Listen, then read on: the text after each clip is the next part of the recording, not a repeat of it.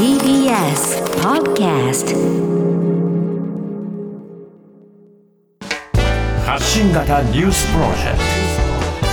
ト。荻上チキ。セッション。大阪の不自由展の開催めぐり会場側が即時広告。表現の自由をテーマにした展示会表現の不自由展関西の開催をめぐって大阪府立労働センター L 大阪の指定管理者は今日会場利用を認めた大阪地裁の決定を不服として大阪高等裁判所に即時抗告しました。会場となる労働センター L 大阪側は抗議が相次ぎ安全確保が難しいとして先月25日に利用許可を取り消しましたが開催を目指す関西の市民有志で作る実行委員会側は利用許可取り消しは違法と申し立て大阪地裁は利用を求める決定をしました。大阪府の吉村知事は今日記者団に対し即時広告は当然だと思う高裁の判断を仰ぎたいとしています。関西の市民有志で作る実行委員会は予定通り今月16日金曜から3日間開催する方針で今後の裁判所の判断が注目されます。さて大阪の表現の不自由展、はい、えー、こちらについて、えー、一度その指定管理者の方が、えー、会場まあえー、利用しないように停止するようにというふうに出したんだけれども、大阪地裁が、まあ、それに対して、いや、利用を認めるべきだというふうに判断しましたね。まあ、それに対して施設側が、まあ、即刻、えー、新たに、まあ、広告したということですけれども、はい、ただこの裁判所の判断というものは、あの、現時点で、まあ、相当妥当だと思えるので、広告をしたところでそれがどうなるのかという話は相当疑問は残りますね。というのは、あの、現時点で具体的な危険が認められないというふうに、まあ、判断した上で、正当な理由がない拒否というのは、憲法が保障する表現の自由の不当な制限につながるのだということを、まあ、地裁は判断をしているわけです。まあ、それはその通りで、はい、あの、一体一度許可をされたものに対して、一定の抗議活動があの行われたから、まあ、それはあの危険なので、やっぱりやめさせますみたいなことというのは、あの、やっぱりその表現の自由というものを、尊重しないような対応というものを行政側に許可をしてしまうものなので、こういった行政の対応などに関して、まあ、施設の対応などに関しては、当然その司法としては、いや、それはおかしいよと、それはありえないよというふうに判定するということになると思うんですね。だから様々なその表現の、まあ、可能性というものを、え拡充して確保しておくということ。それが、まあ、いろいろな、例えば、その、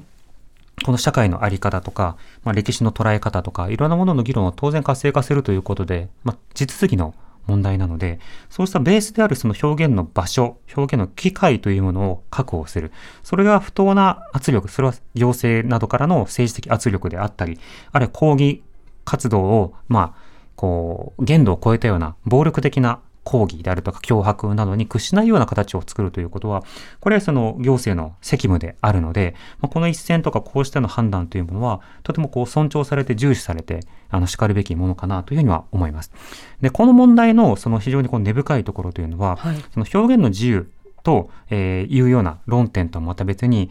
集団的なナルシシズムというのがそこに関わってきていて、その集団的ナルシシズムを掲げている人たちが今回の表現の不自由点は表現の自由の範囲に入らないのだというふうに線引きして排除しようとしているところですね。うん、で集団的ナルシシズムというのは、あのナルシシズムって皆さんあの聞いたことありますよね。はい、あの自分が自分のことを好きだというような感覚、えー、まあ、自己愛ですね、うん、で。集団的ナルシシズムというのは、その集団的な、まあ、自己愛、なので、はい、その社会の一員であるというような感覚を通じて、えー、自分に対するその肯定的な感覚というものを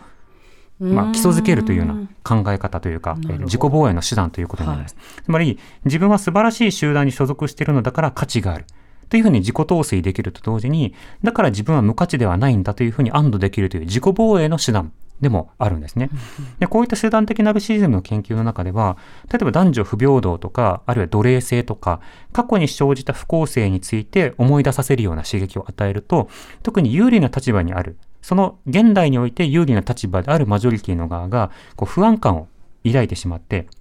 そのことによってむしろ、だから雇用を均等しましょうとか、あの平等を実現しましょうっていうような意見に対して反発するようになってしまうわけ。それなぜかというと、当然ながらそのような集団的ナルシシズムの問題点をこう刺激されてしまうと、あの本人たちはとても居心地が悪くなるわけですね。そしてその加害性というものを認めてしまうと、ひいては自分が素晴らしい人間なんだっていう、その自己愛というか自己陶酔の調達のも大元というものを失ってしまうことになるわけです。はいですね、そう、そうするとアイデンティティがとても傷つくんですね。はい、だから防衛の手段として、いや、その政策手段はつまらないものなんだとか、そのような建前というのは無意味なものなんだっていうような形で、通常であれば支持されてもおかしくないような意見であったとしても、それを認めると自分たちの集団とか自分の立ち位置というのがとても脅かされてしまうから、それは認められない、それは例外として受け入れられないという形で線引きをしようとする。で今回の表現の不自由点というのは、特にその歴史認識についての表現というものが中には加わっているということを受けて、それに対して反発抗議を行っている人たちが相当程度いるということなわけですね。うん、とすると、本来であれば、いや、この社会、あの、多くの人たちが守らなくちゃいけないって言っている、その国の社会制度の中では、表現の自由とかそうしたものも含めての価値だから、保守とか関係なく本来は守るべきものじゃないのっていうような指摘があるかもしれないけれども、はい、その時には今言ったような集団的ナルシズムの原理というものが勝ってしまうので、まあそれはともかくあの表現を許せないから表現の自由の対象外なのだっていう論理が導入されてしまうというところがあるわけですね。で、そうした人にこう支持をされている、例えば政治家とか、まあそうしたようなその立場の人たちというのは、そちらの方にこう議論が引っ張られていくことになるので、例えば、不当なものに屈してはいけないけれども、とはいえ今回の表現には問題があるみたいな仕方で、今言ったようなその、抗議をしている側というか、あの批判をしている側の方に配慮をしたような、